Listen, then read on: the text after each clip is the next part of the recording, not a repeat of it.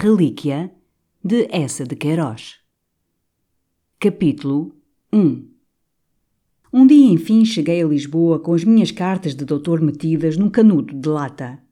A Titi examinou-as reverente, achando um sabor eclesiástico às linhas em latim, às paramentosas fitas vermelhas e ao selo dentro do seu relicário. Está bom, disse ela, estás doutor. Adeus, Nosso Senhor o deves, vê não lhe faltes. Corri logo ao oratório com o canudo na mão, agradecer ao Cristo de ouro o meu glorioso grau de bacharel. Na manhã seguinte, estando ao espelho a espontar a barba que, agora, tinha cerrada e negra, o padre Casimiro entrou-me pelo quarto, risonho e a esfregar as mãos. Boa nova vos trago aqui, senhor doutor Teodorico. E depois de me acariciar, segundo o seu afetuoso costume, com palmadinhas doces nos rins, o santo procurador revelou-me que a Titi, satisfeita comigo, decidira comprar-me um cavalo para eu dar honestos passeios a espairecer por Lisboa. Um cavalo! Oh, Padre Casimiro! Um cavalo. E além disso, não querendo que o seu sobrinho, já barbado, já letrado, sofresse um vexame, por lhe faltar às vezes um troco para deitar na salva de Nossa Senhora do Rosário, a Titi estabelecia-me uma mesada de três moedas. Abracei com calor o padre Casimiro. E desejei saber se a amorável intenção da Titi era que eu não tivesse outra ocupação, além de cavalgar por Lisboa e lançar pratinhas na salva de Nossa Senhora. Olhe, Teodorico, eu parece-me que a Titi não quer que você tenha outro mistério senão temer a Deus. O que lhe digo é que o amigo vai passá-la boa e regalada.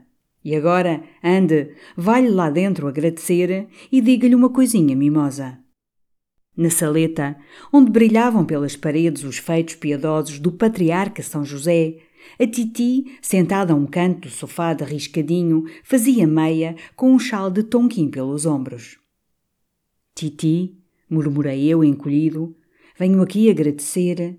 Está bem, vai com Deus. Então, devotamente, beijei-lhe a franja do chal. A Titi gostou. Eu fui com Deus.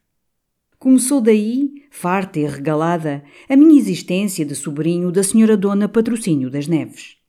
Às oito horas, pontualmente, vestido de preto, ia com a titia à igreja de Santana ouvir a missa do padre Pinheiro. Depois do almoço, tendo pedido licença à titi e rezadas no oratório três Glória Patri contra as tentações, saía a cavalo de calça clara. Quase sempre a titi me dava alguma incumbência beata passar em São Domingos e dizer a oração pelos três santos mártires do Japão, entrar na Conceição Velha e fazer o ato de desagravo pelo Sagrado Coração de Jesus. E eu receava tanto desagradar-lhe que nunca deixava de dar estes ternos recados que ela mandava à casa do Senhor. Mas era este o momento desagradável do meu dia às vezes, ao sair, sorrateiro, do portão da igreja, topava com algum condiscípulo republicano, dos que me acompanhavam em Coimbra nas tardes de procissão, chasqueando o senhor da cana verde. Oh, raposão! Pois tu agora. Eu negava, vexado. Ora, essa? Não me faltava mais nada. Sou mesmo lá de Carolices. Qual? Entrei aqui por causa de uma rapariga. Adeus, tenho a égua à espera. Montava, e de luva preta, a perna bem colada à cela, um botãozinho de camélia no peito, ia caracolando, em ócio e luxo, até ao largo do Loreto. Outras vezes deixava a égua no arco do Bandeira e gozava uma manhã regalada no bilhar do Montanha. Antes do jantar, em chinelas, no oratório com a Titi, eu fazia a jaculatória a São José, aio de Jesus, custódio de Maria e amorosíssimo patriarca. À mesa, adornada apenas por computeiras de doce de calda em torno de uma travessa de letria, eu contava a Titi o meu passeio, as igrejas em que me deleitara e quais os altares alumiados. A Vicência escutava com devoção, perfilada no seu lugar costumado entre as duas janelas, onde um retrato do nosso Santo Padre Pio IX enchia a tira de parede verde, tendo por baixo, pendente de um cordão, um velho óculo de alcance, relíquia do comendador G. Godinho. Depois do café a Titi, lentamente, cruzava os braços. e o seu carão sumia-se, dormente e pesado, na sombra do lenço roxo. Eu ia enfiar as botas e, autorizado agora por ela a recriar-me fora da casa até às nove e meia, corri ao fim da Rua da Madalena, ao pé do Largo dos Caldas. Aí, com resguardo, encolhido na gola do meu sobretudo, cozido com um muro, como se o candeeiro de gás que ali havia fosse o olho inexorável da Titi, penetrava sofregamente na escadinha da Adélia. Sim, da Adélia. Porque nunca mais me esquecera, desde a noite em que o rinchão me levou ao salitre, o beijo que ela me dera, lânguida e branca, sobre o sofá. Em Coimbra procurara mesmo fazer-lhe versos. E esse amor dentro do meu peito foi, no último ano da universidade, no ano de direito eclesiástico, como um maravilhoso lírio que ninguém via e que perfumava a minha vida. Apenas a Titi me estabeleceu a mesada das três moedas, corri em triunfo ao salitre. Lá havia as roseirinhas à janela, mas a Adélia já lá não estava. E foi ainda ao prestante rinchão que me mostrou esse primeiro andar, junto ao Largo dos Caldas, onde ela agora vivia, patrocinada por Eleutério Serra, da firma Serra, Brito e Companhia, com loja de fazendas e modas na Conceição Velha. Mandei-lhe uma carta ardente e séria, pondo reverentemente no alto Minha Senhora. Ela respondeu, com dignidade: O cavalheiro pode vir aqui ao meio-dia. Levei-lhe uma caixinha de pastilhas de chocolate atada com uma fita de seda azul. Pisando comovido a esteira nova da sala, eu antevia, pela engomada brancura das bambinelas, a frescura das suas saias. E o rígido alinho dos móveis revelava-me a retidão dos seus sentimentos. Ela entrou, um pouco constipada, com um chal vermelho pelos ombros. Reconheceu logo o amigo do rinchão, falou de Ernestina com severidade, chamando-lhe porcalhona. E sua voz enrouquecida, o seu defluxo, davam-me o desejo de a curar nos meus braços, de um longo dia de agasalho e sonolência, sob o peso dos cobertores, na penumbra mole da sua alcova. Depois ela quis saber se eu era empregado ou estava no comércio. Eu contei-lhe com orgulho a riqueza da Titi, os seus prédios, as suas pratas. Disse-lhe, com as suas mãos grossas presas nas minhas: Se a Titi agora arrebentasse, eu é que lhe punha à menina uma casa chique. Ela murmurou, banhando-me todo na negra doçura do seu olhar. Ora, o cavalheiro, se apanhasse o bago, não se importava mais comigo. Ajoelhei-se sobre a esteira, trêmulo, esmagando o peito contra os seus joelhos, ofertando-me como uma res. Ela abriu o seu chale, aceitou-me misericordiosamente. Agora, à noitinha, enquanto Eleutério, no clube da Rua Nova do Carmo, jogava a manilha, eu tinha ali na alcova da Adélia a radiante festa da minha vida. Levara para lá um par de chinelas, era o eleito do seu seio. Às nove e meia, despenteada, envolta à pressa num roupão de flanela, com os pés nus, acompanhava-me pela escadinha de trás, colhendo em cada degrau, nos meus lábios, um beijo lento e saudoso. Adeus, Delinha! Agasalha-te, riquinho! E eu recolhia devagar ao campo de Santana, ruminando o meu gozo. O verão passou languidamente. Os primeiros ventos do outono levavam as andorinhas e as folhagens do campo de Santana. E logo nesse outono, de repente, a minha vida se tornou mais fácil, mais larga. A Titi mandara-me fazer uma casaca. E eu estreiei-a, com permissão dela, indo ouvir a São Carlos o Poliuto, ópera que o Dr. Margarida recomendara como repassada de sentimentos religiosos e cheia de elevada lição. Fui com ele, de luvas brancas, frisado. Depois, no outro dia, ao almoço, contei à Titi o devoto enredo, os ídolos derrubados, os cânticos, as fidalgas que estavam nos camarotes e de que lindo veludo vestia a rainha. E sabe quem me veio falar, Titi? O barão de Alconchel, o ricaço, tio daquele rapaz que foi meu condiscípulo. Veio apertar-me a mão, esteve um bocado comigo no salão. Tratou-me com muita consideração. A Titi gostou desta consideração.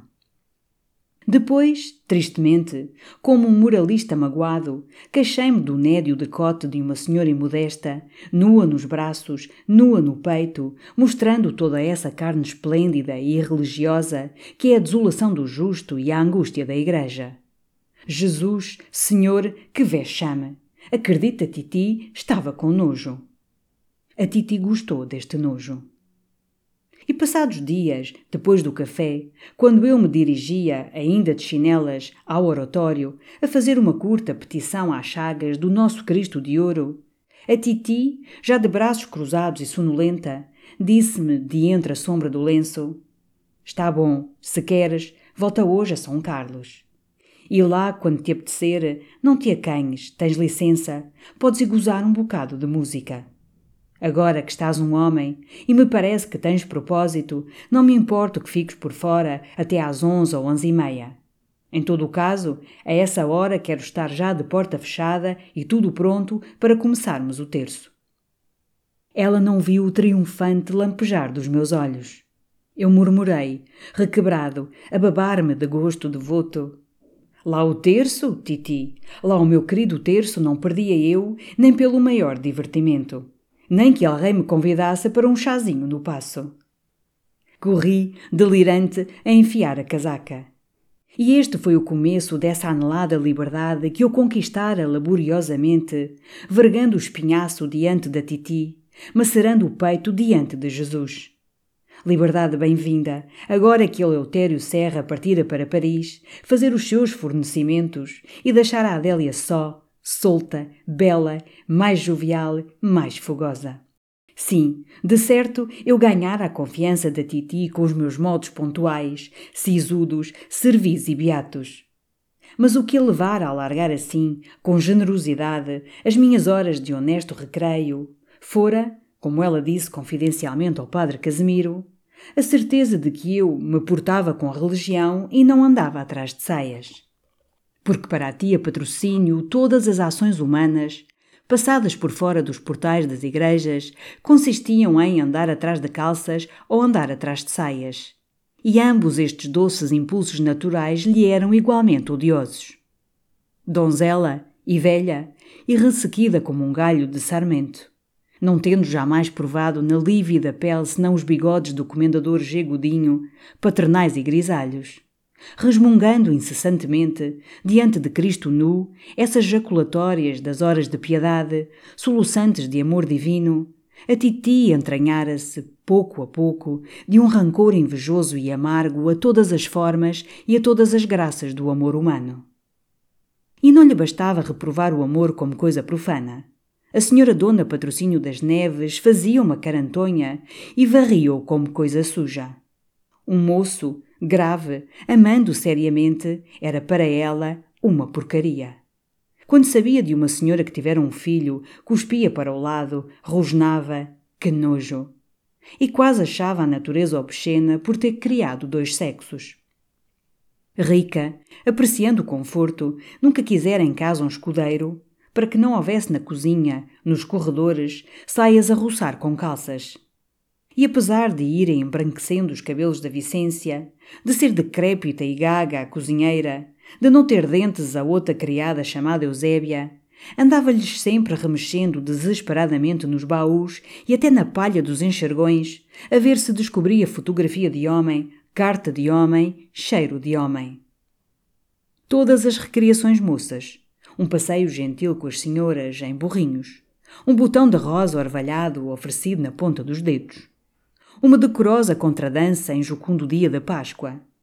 Outras alegrias, ainda mais cândidas, pareciam à Titi perversas, cheias de sujidade, e chamava-lhes relaxações.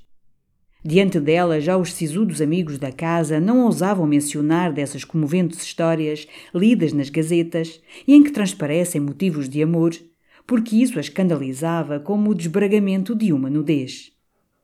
Padre Pinheiro, gritou ela um dia furiosa, com os óculos chamejantes para o desventuroso eclesiástico, ao ouvi-lo narrar de uma criada que em França atirara o filho à sentina. Padre Pinheiro, faça favor de me respeitar. Não é lá pela latrina, é pela outra porcaria. Mas era ela própria que sem cessar aludia a desvarios e a pecados da carne, para os vituperar com ódio.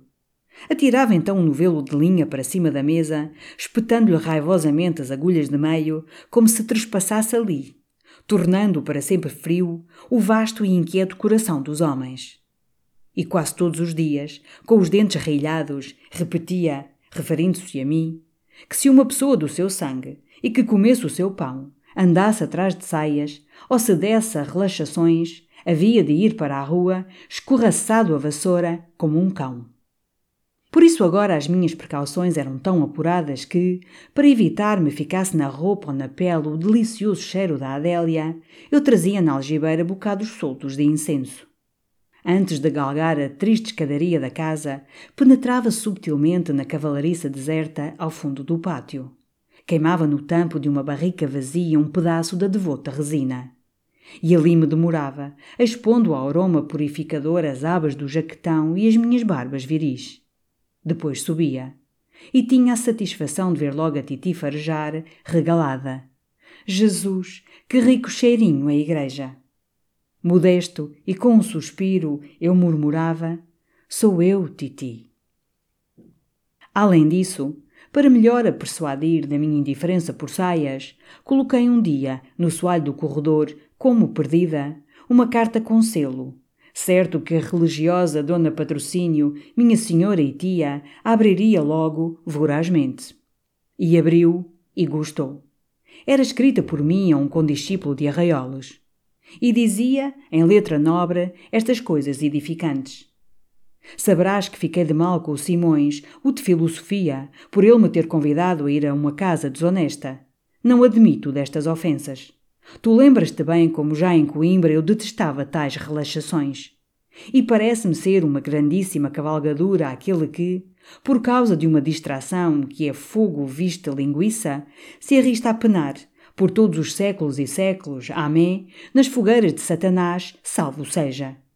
Ora, numa dessas refinadíssimas asneiras não é capaz de cair o teu doce raposo.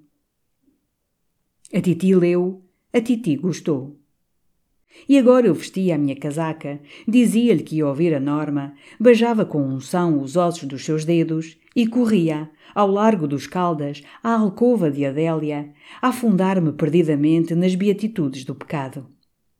Ali, à meia luz que dava através da porta envidraçada o candeeiro de petrolina da sala, os cortinados de cambraia e as saias dependuradas tomavam brancuras celestes de nuvem. O cheiro dos pós de arroz cedia em doçura o olor dos junquilhos místicos. Eu estava no céu, eu era São Teodorico. E sobre os ombros nus da minha amada desenrolavam-se as madeixas do seu cabelo negro, forte e duro como a cauda de um corcel de guerra. Numa dessas noites, eu saía de uma confeitaria do Rocio de comprar trouxas de ovos para levar à minha Adélia, quando encontrei o doutor Margarida, que me anunciou, depois do seu abraço paternal, que ia a São Carlos ver o profeta. E você, vejo de casaca, naturalmente também vem. Fiquei varado. Com efeito, vestir a casaca, dissera a Titi que ia gozar o profeta, ópera de tanta virtude como uma santa instrumental de igreja. E agora tinha de sofrer o profeta, de veras, entalado numa cadeira da geral, roçando o joelho do doto magistrado, em vez de preguiçar num colchão amoroso, vendo a minha deusa, em camisa, comer o seu docinho de ovos. Sim, com efeito, também eu ia daqui para o profeta, murmurei aniquilado. Diz que é uma musicazinha de muita virtude. A Titi gostou muito que eu viesse. Com o meu inútil cartucho de trouxas de ovos, lá fui subindo, melancolicamente, ao lado do Dr. Margarida, a Rua Nova do Carmo. Ocupámos as nossas cadeiras. E na sala resplandecente, branca com tons de ouro, eu pensava saudosamente na alcova sombria da Adélia e no desalinho das suas saias, quando reparei que de uma frisa ao lado uma senhora loura e madura, uma ceres outonal, vestida de seda cor de palha, voltava para mim, a cada doce arcada das rebecas, os seus olhos claros e sérios. Perguntei logo ao Dr. Margaride se conhecia aquela dama que eu costumava encontrar às sextas na Igreja da Graça, visitando o Senhor dos Passos com uma devoção, um fervor. O sujeito que está por trás, a abrir a boca, é o Visconde de Soto Santos. E ela ou é a mulher, a Viscondessa de Soto Santos, ou a cunhada, a Viscondessa de Vilar o Velho. À saída, a Viscondessa de Soto Santos ou de Vilar o Velho ficou um momento à porta esperando a sua carruagem, embrulhada numa capa branca que uma penugem orlava delicadamente. A sua cabeça pareceu-me mais altiva, incapaz de rolar, tonta e pálida, num travesseiro de amor. A cauda cor de palha alastrava-se sobre as lajes. Era esplêndida, era viscondessa. E outra vez me procuraram, me traspassaram os seus olhos claros e sérios. A noite estava estrelada. E, descendo o chiado em silêncio ao lado do doutor Margarida, eu pensava que, quando todo o ouro da Titi fosse meu e dourasse a minha pessoa, eu poderia então conhecer uma viscondessa de Soto Santos ou de Vilar o Velho, não na sua frisa, mas na minha alcova, já caída a grande capa branca, despidas já as sedas cor de palha, alva só do brilho da sua nudez, e fazendo-se pequenina entre os meus braços. Ai, quando chegaria a hora, doce entre todas, de morrer a Titi. Quer você vir tomar o seu chá ao Martinho? Perguntou-me o doutor Margarida ao desembocarmos no Rocio.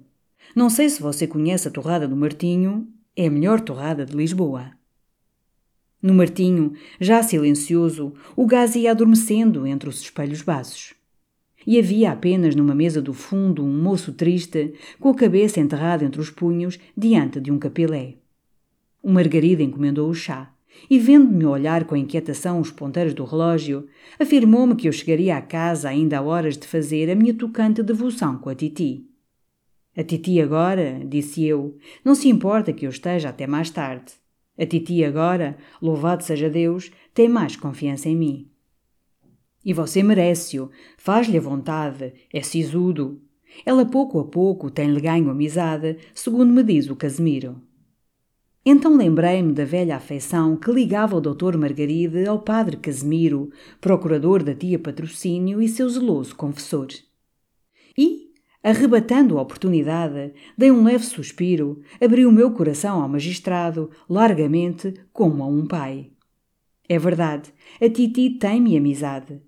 Mas acredite, Vossa Excelência, doutor Margarida, que o meu futuro inquieta mais vezes.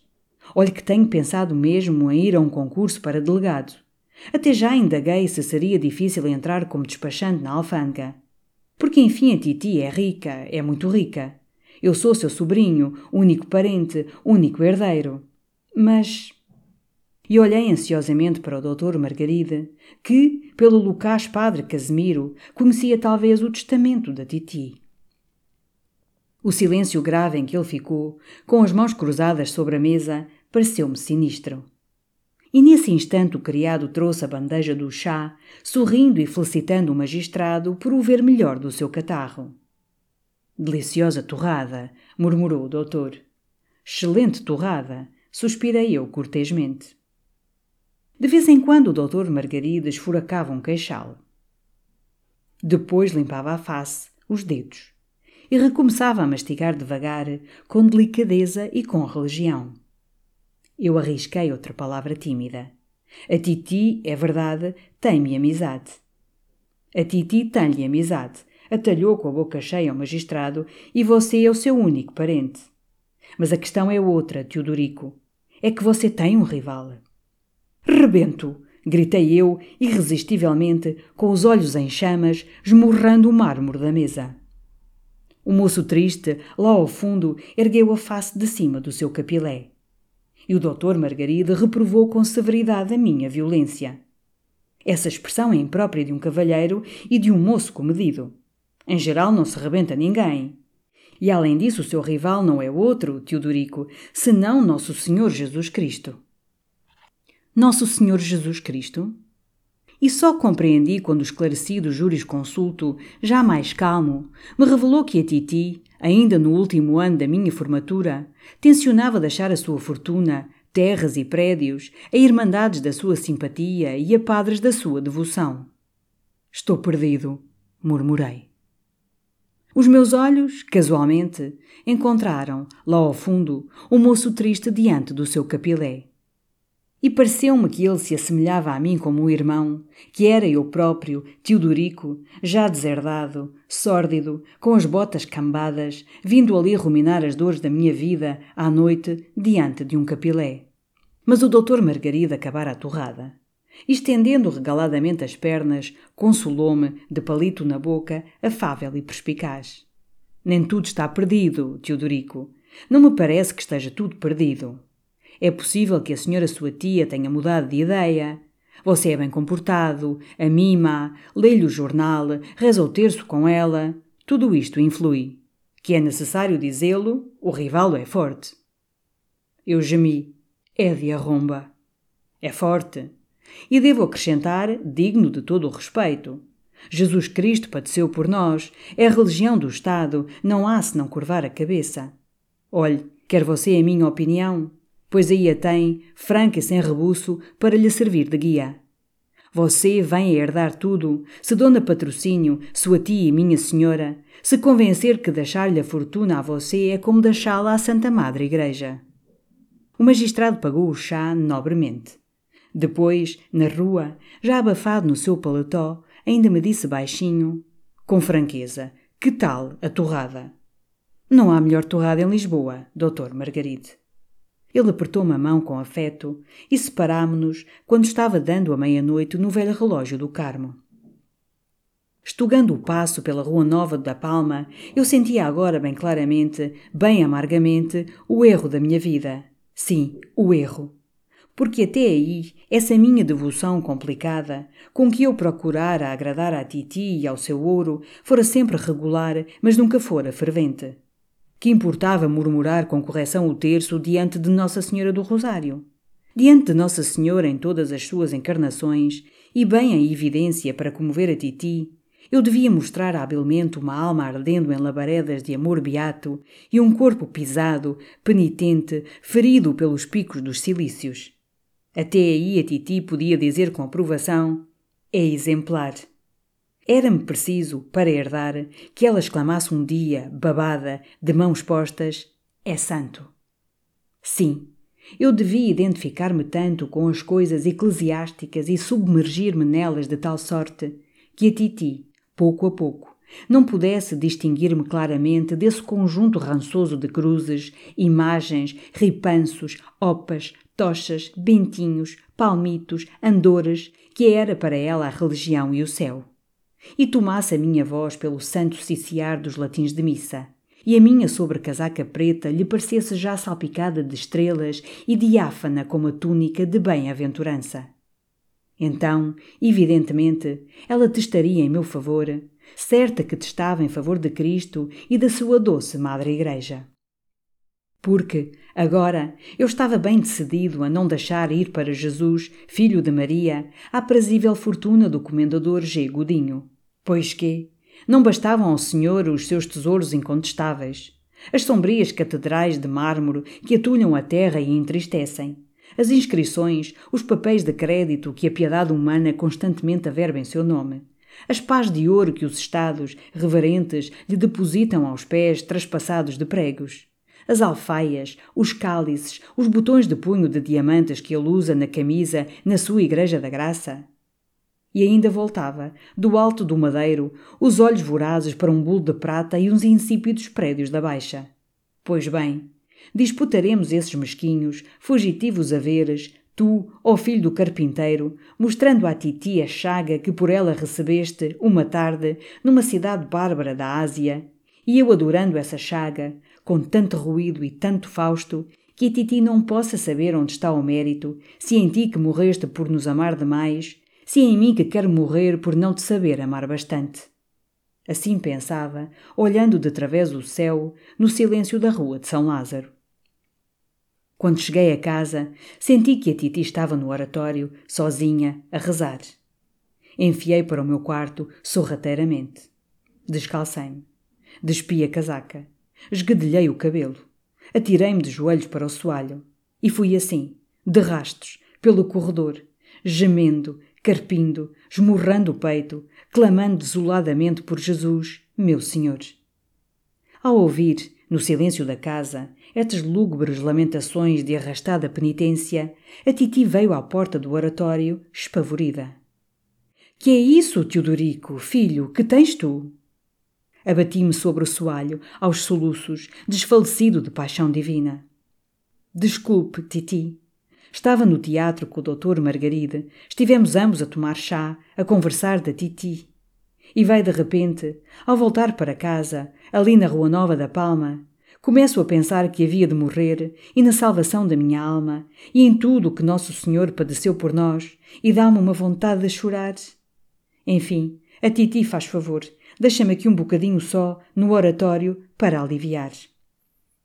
Muda, impressionada, ela acendeu reverentemente, uma a uma, todas as velas do altar.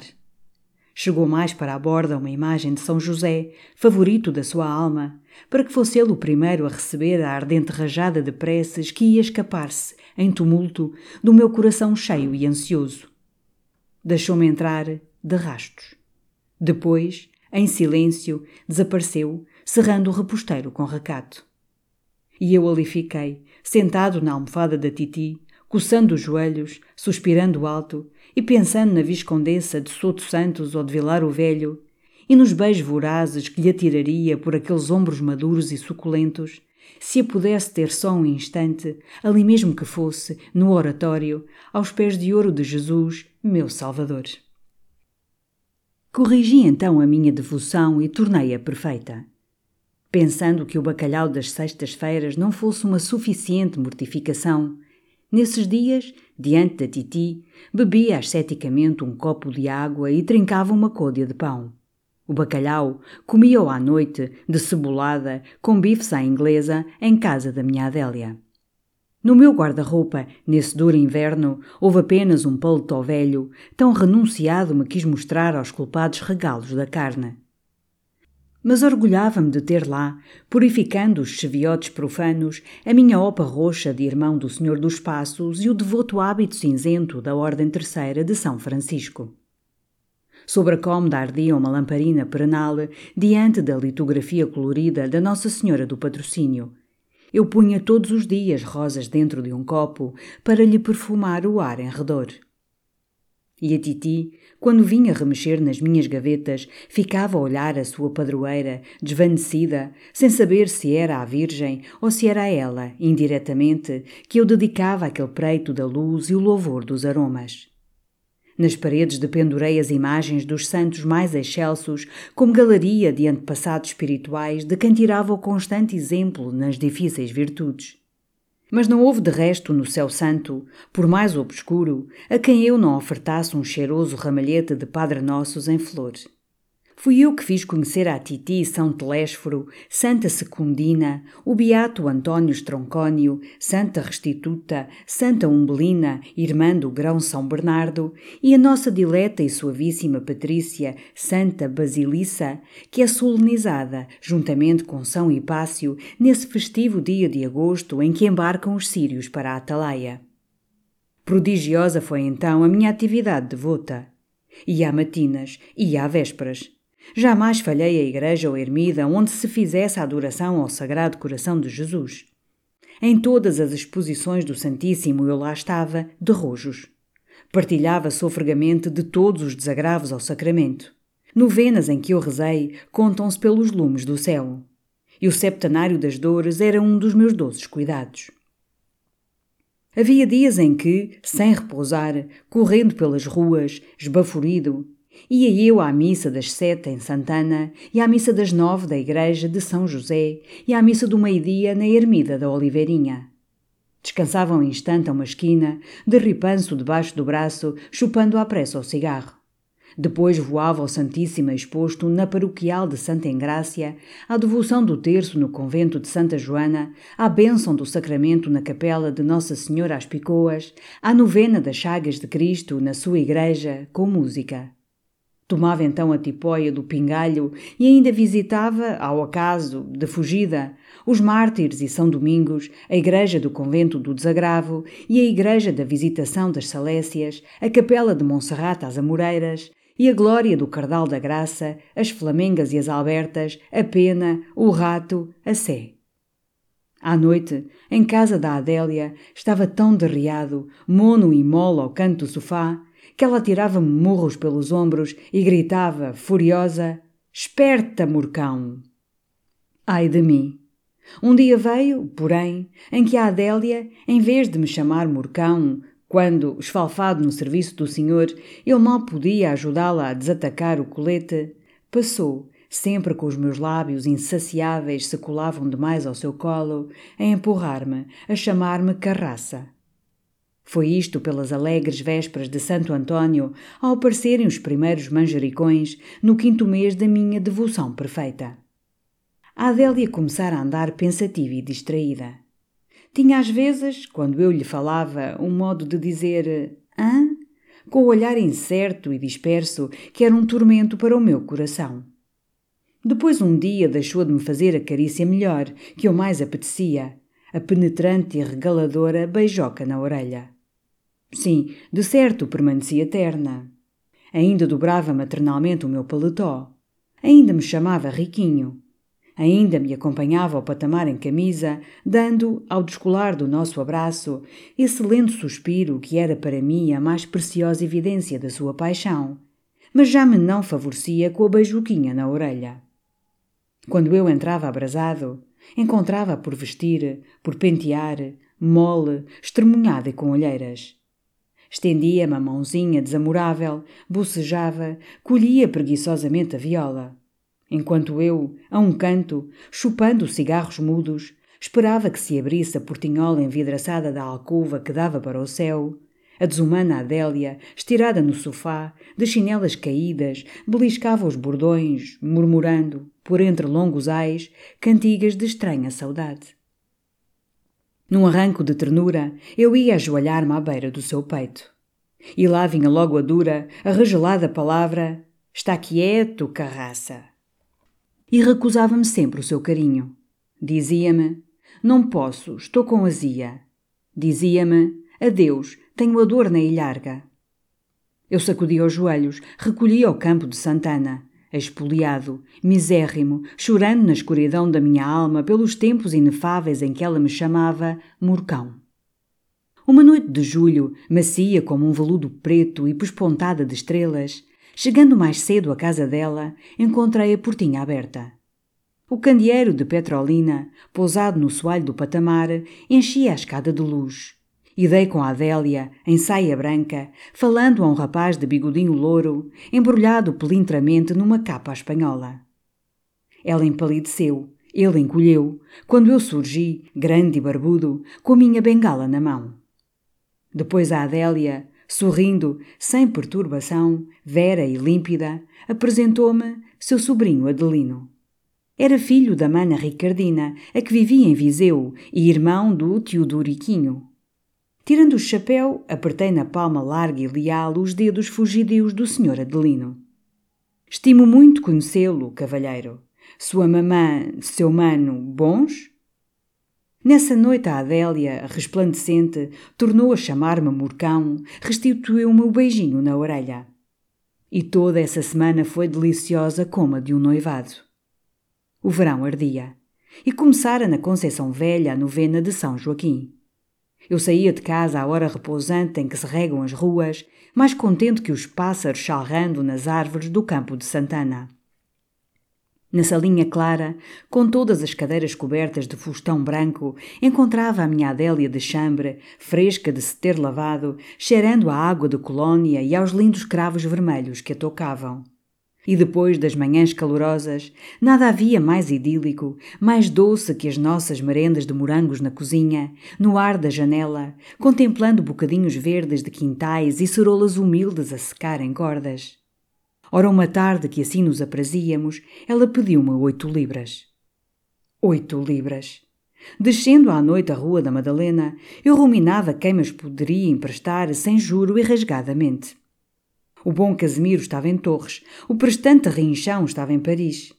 E pensava já no padre Pinheiro, cujas dores de rins eu lamentava sempre com afeto, quando avistei a escapar-se, todo encolhido, todo sorrateiro, de uma dessas vielas impuras onde Vênus mercenária arrasta os seus chinelos, o José Justino, o nosso José Justino, o piedoso secretário da Confraria de São José, o virtuosíssimo tabelião da Titi. Gritei logo: Boas noites, Justininho!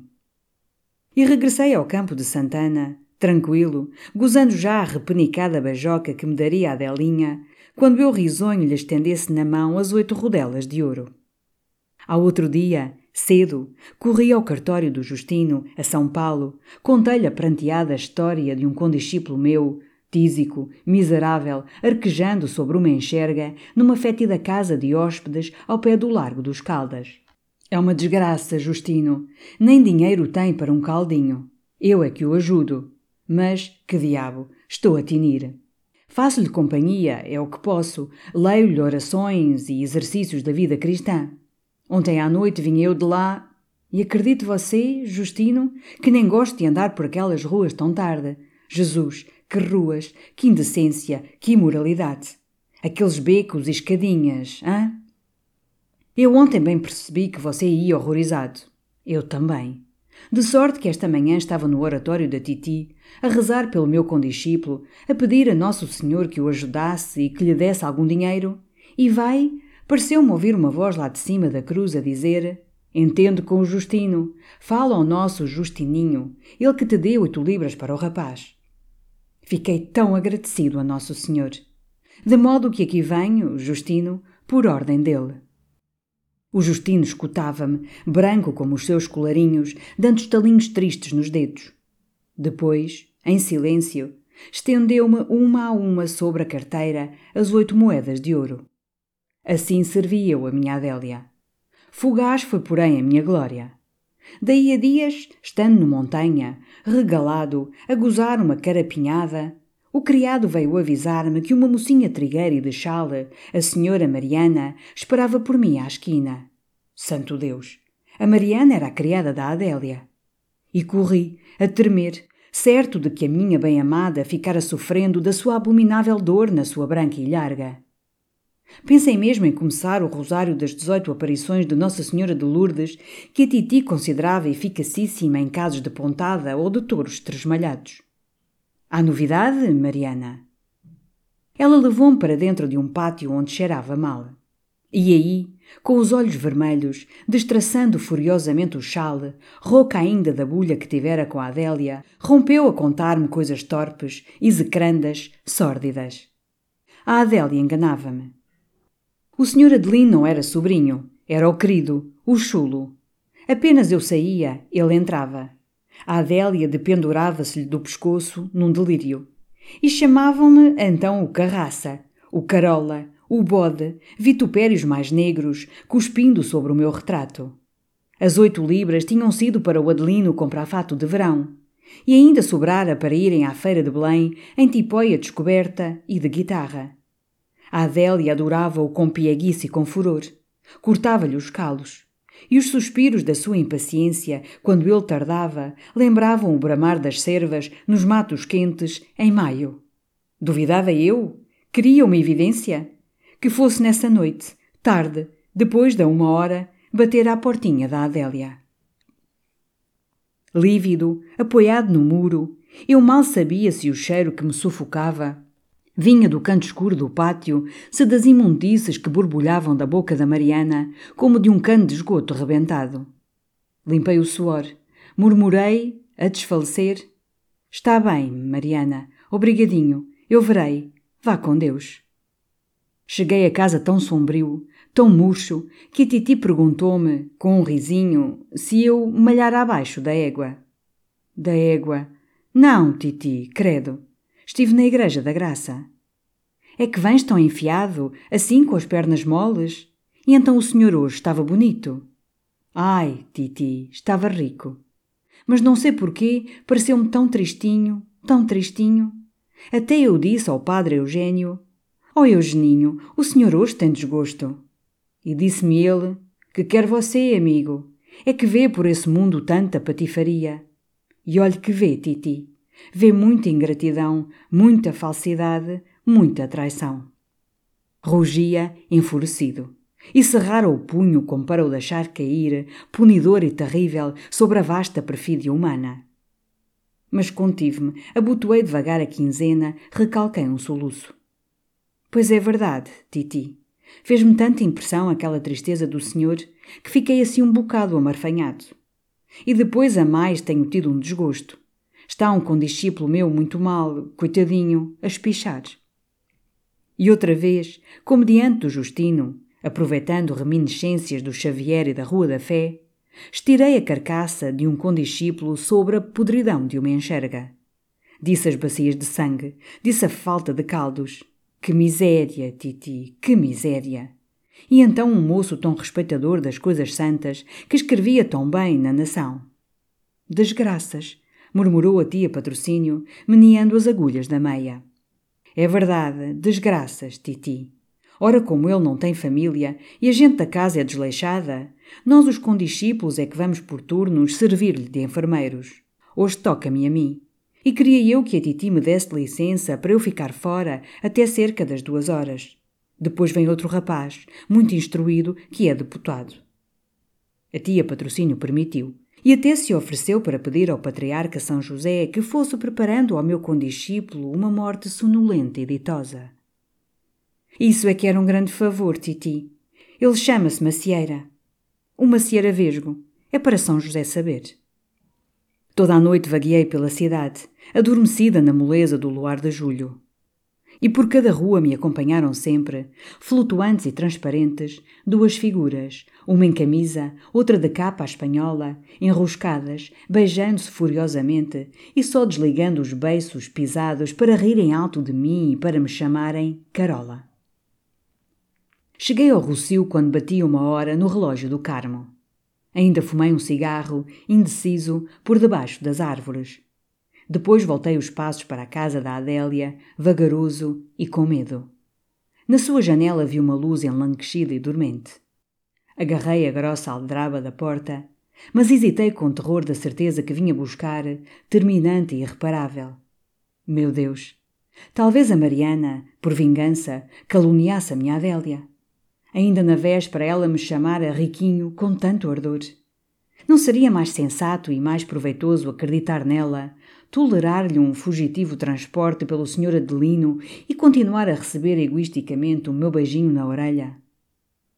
Mas então a ideia lacerante de que ela também beijava na orelha o Sr. Adelino e que o Sr. Adelino também dizia ai ai, como eu, assaltou-me o desejo ferino de a matar, com desprezo e amurros, ali, nesses degraus onde tantas vezes arrulhara a suavidade dos nossos adeuses. E bati na porta com um punho bestial, como se fosse já sobre o seu frágil, ingrato peito. Senti correr desabridamente o fecho da vidraça. Ela surgiu em camisa, com os seus belos cabelos revoltos. Quem é o bruto? Sou eu. Abre. Reconheceu-me. A luz dentro desapareceu. E foi como se aquela torcida de candeeiro, apagando-se, deixasse também a minha alma em escuridão, fria para sempre e vazia. Senti-me regeladamente só, viúvo, sem ocupação e sem lar.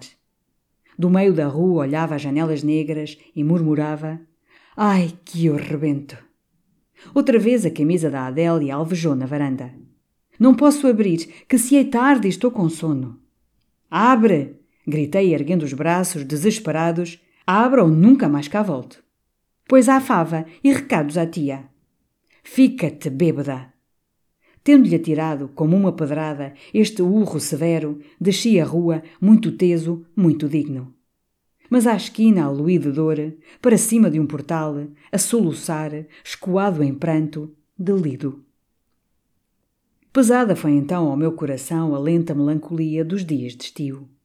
Tendo contado à Titi que andava a escrever dois artigos, piamente destinados ao Almanaque da Imaculada Conceição para 1878, encerrava-me no quarto toda a manhã, enquanto faiscavam ao sol as pedras da minha varanda. Aí, arrastando as chinelas sobre o soalho regado, remoía, entre suspiros, recordações da Adélia. Ou diante do espelho contemplava o lugar macio da orelha em que ela costumava dar-me o beijo. Depois sentia um ruído de vidraça e o seu pérfido, o seu afrontoso brado: À fava. Então, perdido, esguedelhado, machucava o travesseiro com os murros que não podia vibrar ao peito magro do senhor Adelino. À tardinha, quando refrescava, ia espalhar para a baixa. Mas cada janela aberta às aragens da tarde, cada cortina de caça engomada me lembrava a intimidade da alcovinha da Adélia. Num simples par de meias, esticado na vitrina de uma loja, eu revia com saudade a perfeição da sua perna. Tudo o que era luminoso me sugeria o seu olhar. E até o sorvete de morango, no martinho, me fazia repassar nos lábios a adocicado e gostoso sabor dos seus beijos. À noite, depois do chá, refugiava-me no oratório, como numa fortaleza de santidade, embebia os meus olhos no corpo de ouro de Jesus, pregado na sua linda cruz de pau preto. Mas então o brilho fulvo do metal precioso ia, pouco a pouco, embaciando, tomava uma alva cor de carne, quente e tenra.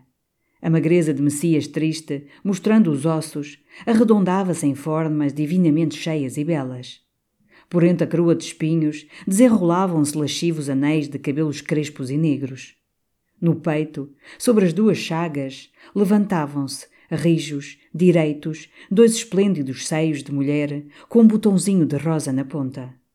E era ela, a minha Adélia, que assim estava no alto da cruz, nua, soberba, risonha, vitoriosa, profanando o altar, com os braços abertos para mim.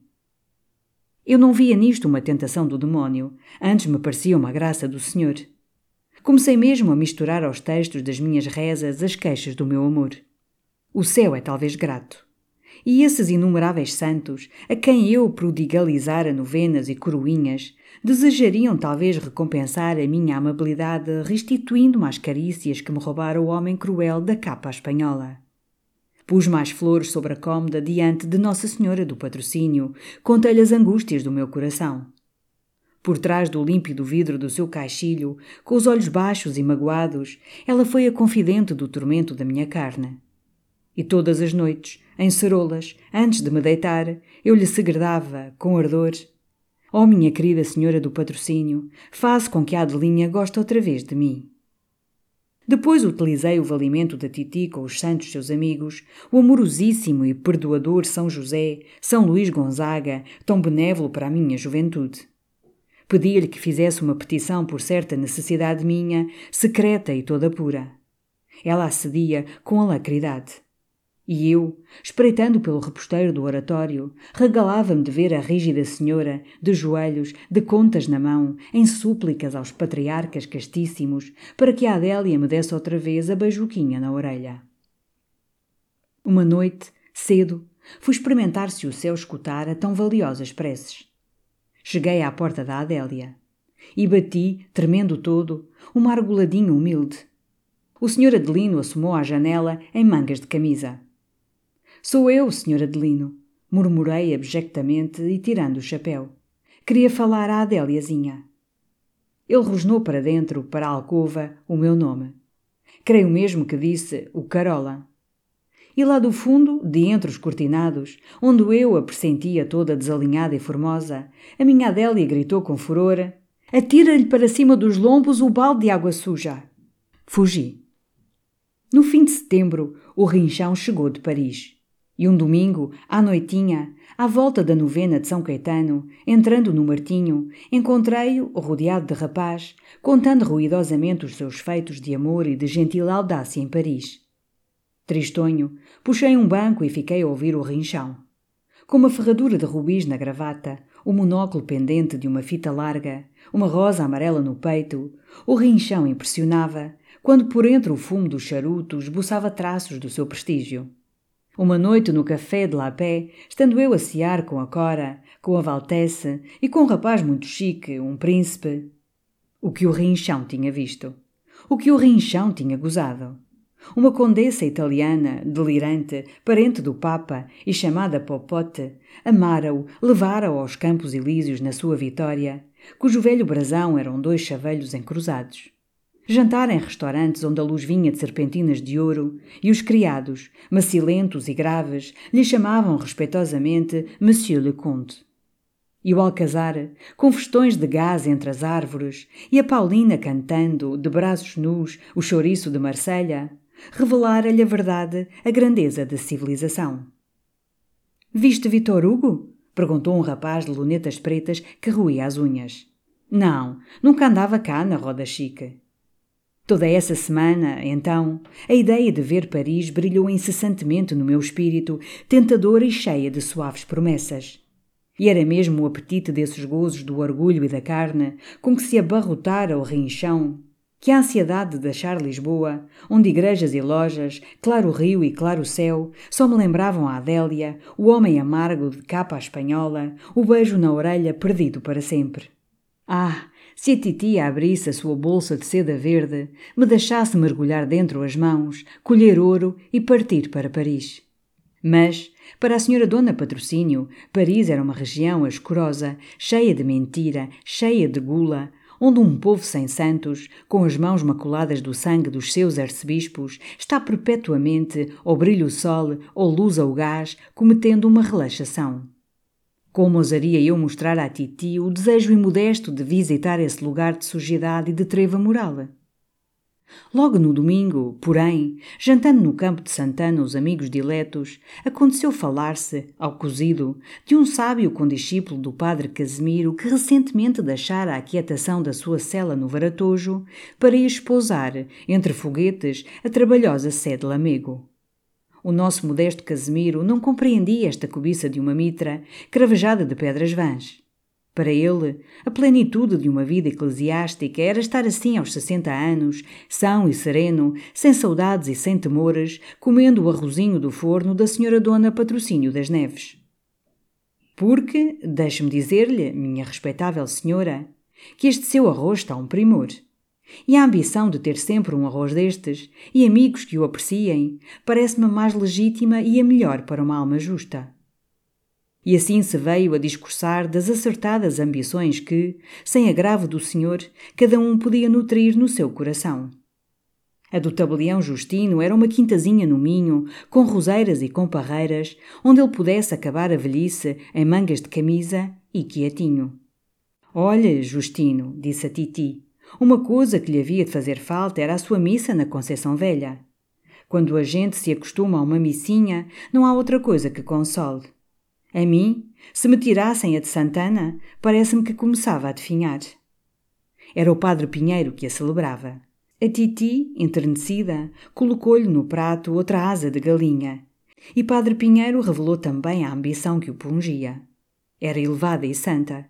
Queria ver o Papa restaurado nesse trono forte e fecundo em que resplandecera Leão X. Se ao menos houvesse mais caridade com ele, exclamou a Titi. Mas o Santíssimo Padre, o vigáriozinho de Nosso Senhor, assim numa masmorra, em farrapos, sobre palha, é de caifazes, é dos judeus. Bebeu um golo da sua água morna e recolheu-se ao retiro da sua alma, a rezar a Ave Maria que sempre ofertava pela saúde do pontífice e pelo termo do seu cativeiro. O doutor Margarido consolou-a. Não acreditava que o pontífice dormisse sobre palhas. Viajantes esclarecidos afiançavam-lhe até que o Santo Padre, querendo, podia ter carruagem. Não é tudo. Está longe de ser tudo o que compete a quem usa a tiara. Mas uma carruagem, minha senhora, é uma grandíssima comodidade. Então o nosso Casimiro, risonho, desejou saber, já que todos patenteavam as suas ambições, qual era a do douto, do iminente doutor Margaride. Diga lá a sua, doutor Margarida, diga lá a sua, clamaram todos com afeto. Ele sorria, grave. Deixe-me Vossa Excelência primeiro, Dona Patrocínio, minha senhora, servir-me dessa língua guisada que marcha para nós e que me parece preciosa. Depois de fornecido, o venerável magistrado confessou que apetecia ser par do reino. Não por alarde de honras, nem pelo luxo da farda mas para defender o princípio sacro da autoridade.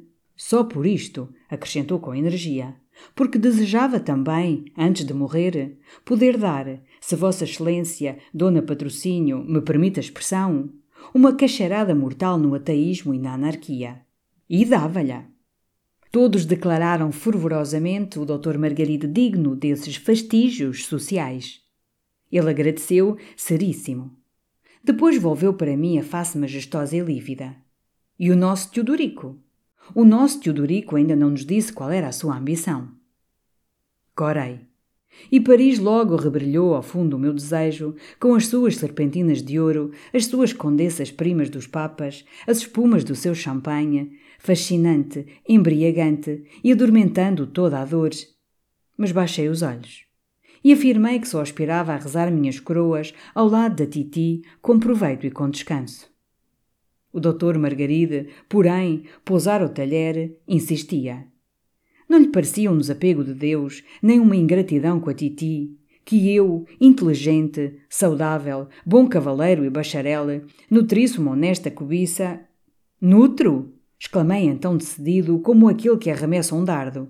Nutro, doutor Margarida. Gostava muito de ver Paris. Cruzes! gritou a senhora Dona Patrocínio, horrorizada. Ir a Paris. Para ver as igrejas, Titi. Não é necessário ir tão longe para ver bonitas igrejas, replicou ela rapidamente. E lá em festas com órgão, e um santíssimo armado com luxo, e uma rica procissão na rua, e boas vozes, e respeito, e imagens de dar gosto, ninguém bate cá os nossos portugueses. Calei-me, esmagado. E o esclarecido doutor Margaride aplaudiu o patriotismo eclesiástico da Titi. De certo, não era numa república sem Deus que se deviam procurar as magnificências do culto. Não, minha senhora, lá para saborear coisas grandiosas da nossa santa religião, se eu tivesse vagares, não era a Paris que ia. Sabe Vossa Excelência onde eu ia, senhora Dona Maria do Patrocínio? O nosso doutor, lembrou o Padre Pinheiro, corria direito a Roma. Upa, Padre Pinheiro! Upa, minha cara senhora!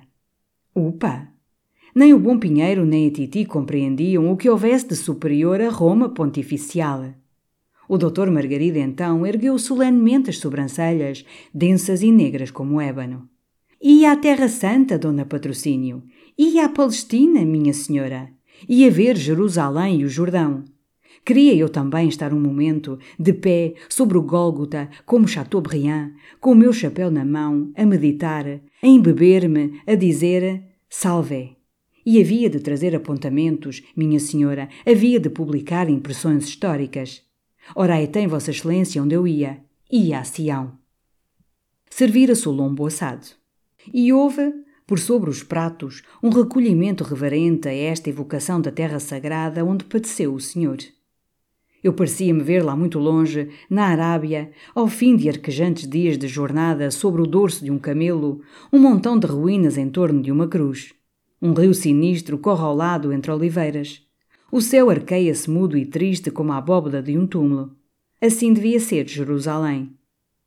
Linda viagem, murmurou o nosso Casimiro, pensativo. Sem contar, rosnou Padre Pinheiro, baixo e como ciciando uma oração, que Nosso Senhor Jesus Cristo vê com grande apreço e muito agradece essas visitas ao seu santo sepulcro. Até quem lá vai, disse o Justino, tem perdão de pecados. Não é verdade, Pinheiro? Eu assim li no panorama. Vem-se de lá limpinho de tudo. Padre Pinheiro, tendo recusado, com mágoa, a couve-flor que considerava indigesta, deu esclarecimentos. Quem ia à Terra Santa, numa devota peregrinação, recebia sobre o mármore do Santo Sepulcro, das mãos do Patriarca de Jerusalém, e pagando os rituais e monumentos, as suas indulgências plenárias. Não só para si, segundo tenho ouvido dizer, acrescentou o instruído eclesiástico, mas para uma pessoa querida de família, piedosa e comprovadamente impedida de fazer a jornada, pagando, já se vê, emolumentos dobrados. Por exemplo, exclamou o doutor Margarida inspirado, batendo-me com força nas costas. Assim para uma boa titi, uma titi adorada, uma titi que tem sido um anjo, toda virtude, toda generosidade. Pagando, já se vê, insistiu Padre Pinheiro, os emolumentos dobrados. A Titi não dizia nada. Os seus óculos, girando o sacerdote para o magistrado, pareciam estranhamente dilatados e brilhando mais com o clarão interior de uma ideia. Um pouco de sangue subira à sua face esverdinhada. A Vicência ofereceu o arroz doce. Nós rezamos as graças.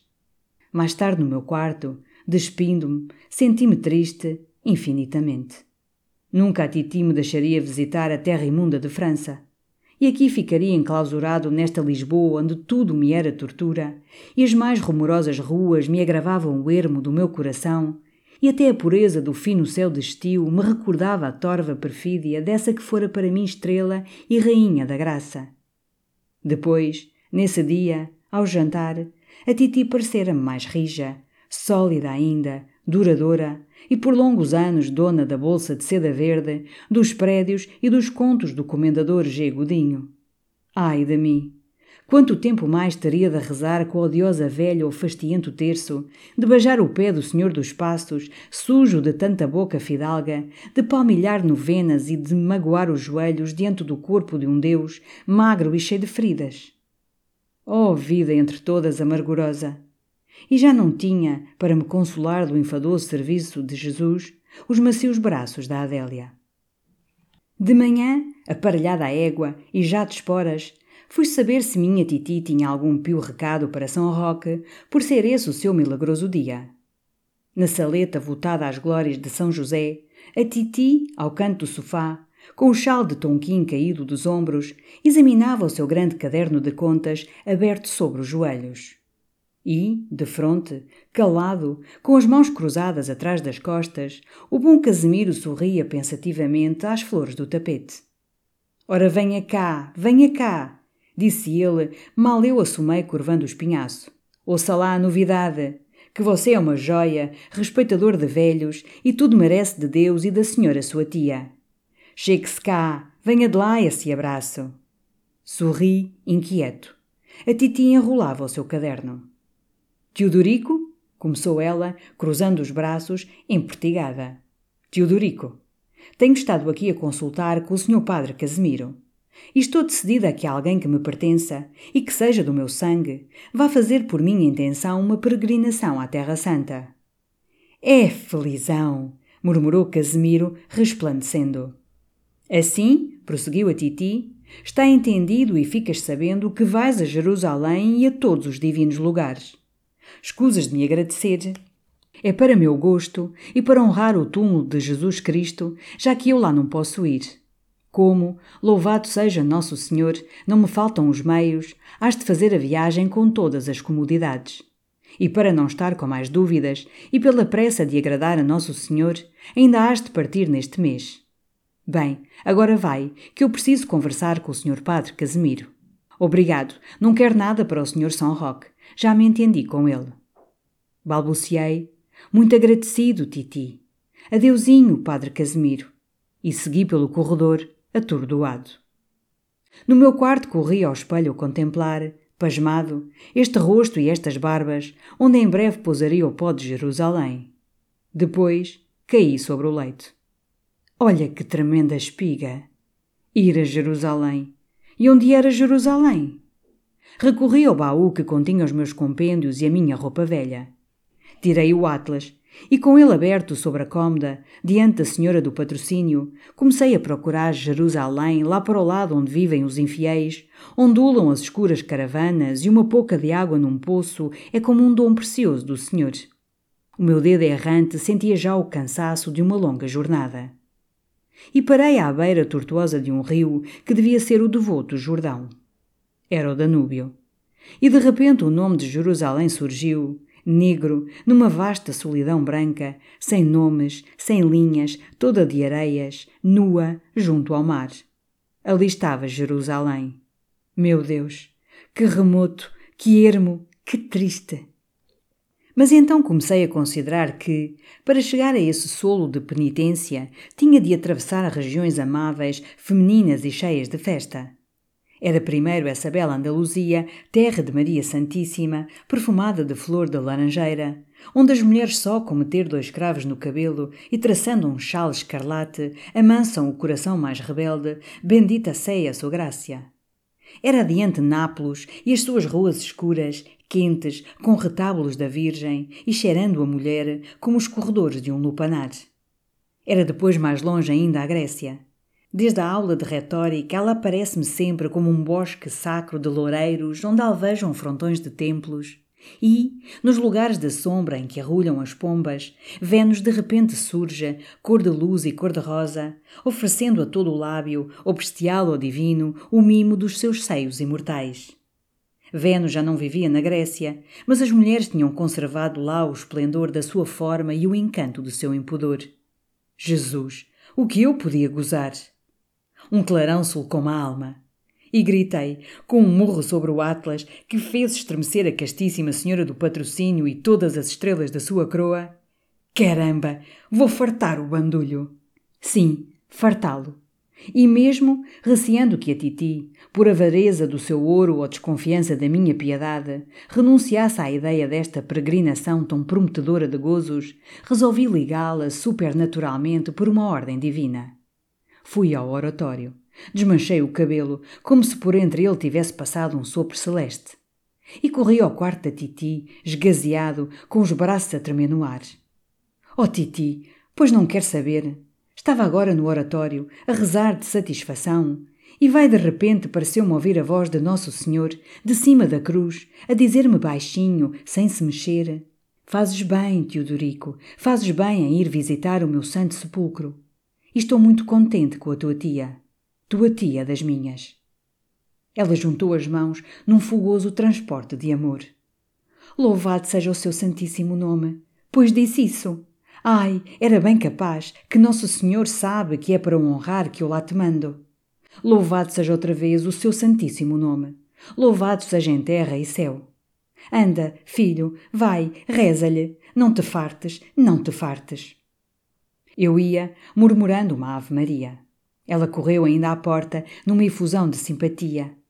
E olha, Teodorico, vê lá a respeito de roupa branca, talvez te sejam necessárias mais cerolas. Encomenda, filho, encomenda, que graças a Nossa Senhora do Rosário tenho posses e quero que vás com decência e te apresentes bem lá na sepulturazinha de Deus. Encomendei.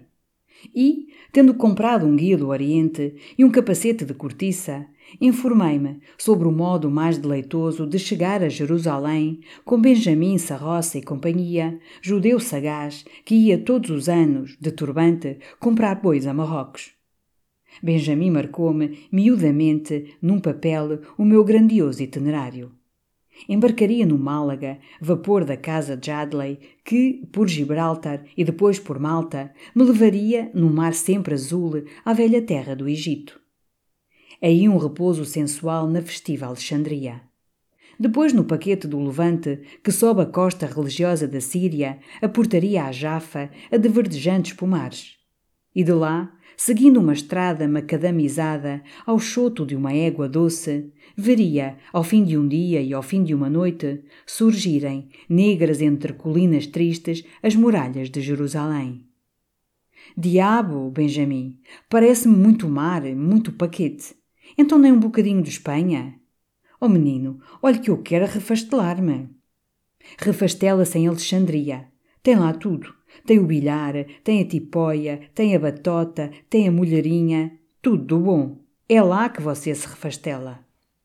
No entanto, já no Montanha e na tabacaria do Brito se falava da minha santa empresa. Uma manhã, li, escarlate de orgulho, no Jornal das Novidades, estas linhas honoríficas parte brevemente a visitar Jerusalém e todos os sacros lugares em que padeceu por nós o Redentor, o nosso amigo Teodorico Raposo, sobrinho da excelentíssima Dona Patrocínio das Neves, opulenta proprietária e modelo de virtudes cristãs. Boa viagem. A Titi, desvanecida, guardou o jornal no oratório, debaixo da pianha de São José. E eu jubilei, por imaginar o despeito da Adélia, leitora fiel do jornal, ao ver-me assim abalar desprendido dela, atestado de ouro, para essas terras muçulmanas, onde a cada passo se topa um serralho, mudo e cheirando a rosa, entre sicômoros. A véspera da partida, na sala dos Damascos, teve elevação e solenidade. O Justino contemplava-me como se contempla uma figura histórica. O nosso Teodorico, que viagem! O que se vai falar nisto? E Padre Pinheiro murmurava com unção: Foi uma inspiração do Senhor. E que bem que lhe há de fazer à saúde. Depois mostrei o meu capacete de cortiça. Todos o admiraram. O nosso Casimiro Todavia, depois de coçar pensativamente o queixo, observou que me daria talvez mais seriedade um chapéu alto. A titi acudiu aflita. É o que eu lhe disse. Acho de pouca cerimónia para a cidade em que morreu Nosso Senhor. Oh, Titi, mas já lhe expliquei. Isto é só para o deserto. Em Jerusalém, está claro, em todos aqueles santos lugares, ando de chapéu alto. Sempre é mais de cavalheiro, afirmou o doutor Margaride. Padre Pinheiro quis saber, solicitamente, se eu ia prevenido com remédios para o caso de um contratempo intestinal nesses descampados bíblicos. Levo tudo. O Benjamin deu uma lista. Até linhaça, até arnica. O pachorrento relógio do corredor começou a gemer às dez. Eu devia madrugar. E o doutor Margaride, comovido, agasalhava já o pescoço no seu lenço de seda. Então, antes dos abraços, perguntei aos meus leais amigos que lembrançazinha desejavam dessas terras remotas onde vivera o senhor. Padre Pinheiro queria um frasquinho de água do Jordão. Justino, que já me pedira no vão da janela um pacote de tabaco turco, diante da titi só apetecia um raminho de oliveira do Monte Olivete. O doutor Margarido contentava-se com uma boa fotografia do sepulcro de Jesus Cristo para encaixilhar. Com a carteira aberta, depois de alistar estas piedosas incumbências, voltei para a Titi, risonho, carinhoso, humilde. Cá por mim, disse ela do meio do sofá como de um altar, tesa nos seus cetins de domingo, o que desejo é que faças essa viagem com toda a devoção, sem deixar pedra por beijar, nem perder novena, nem ficar lugarzinho em que não rezo o terço ou a croa. Além disso, também estimo que tenhas saúde. Eu ia depor na sua mão, brilhante de anéis, um beijo gratíssimo. Ela deteve-me, mais aprumada e seca. Até aqui tens sido apropositado, não tens faltado aos preceitos, nem te tens dado a relaxações. Por isso te vais regalar de ver as oliveiras onde Nosso Senhor suou sangue e de beber no Jordãozinho.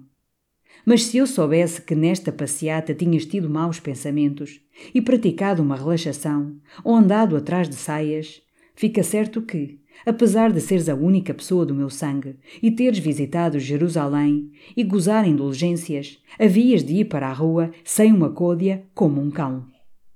Curvei a cabeça, apavorado. E a Titi, depois de roçar o lenço de rendas pelos beiços sumidos, prosseguiu com mais autoridade e uma emoção crescente que lhe punha, sob o corpete raso, como o fugitivo arfar de um peito humano.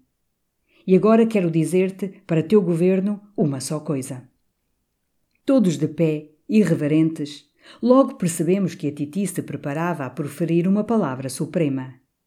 Nessa hora de separação, rodeada dos seus sacerdotes, rodeada dos seus magistrados, Dona Patrocínio das Neves ia de certo revelar qual fora o seu íntimo motivo em me mandar, como sobrinha e como romeiro, à cidade de Jerusalém. Eu ia saber, enfim, e tão indubitavelmente como se ela me escrevesse num pergaminho, qual deveria ser o mais precioso dos meus cuidados, velando ou dormindo nas terras do Evangelho. Aqui está, declarou a Titi. Se entendes que mereço alguma coisa pelo que tenho feito por ti, desde que morreu tua mãe, já educando-te, já vestindo-te, já dando-te égua para passeares, já cuidando da tua alma, então traz-me desses santos lugares uma santa relíquia, uma relíquia milagrosa que eu guarde, com que me fique sempre apegando nas minhas aflições e que cure as minhas doenças. E pela primeira vez, depois de cinquenta anos de aridez, uma lágrima breve escorregou no carão da Titi por sob os seus óculos sombrios. O doutor Margarida rompeu para mim arrebatadamente. Teodorico, que amor que lhe tem a Titi!